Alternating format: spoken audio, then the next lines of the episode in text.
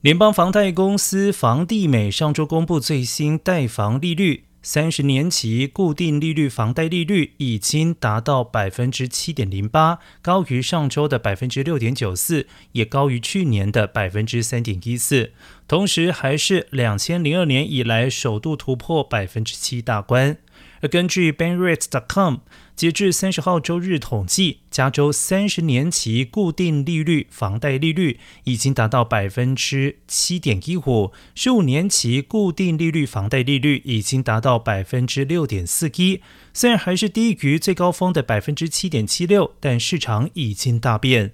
洛杉矶房贷中介表示，利率升速极快，许多购物者都毫无准备。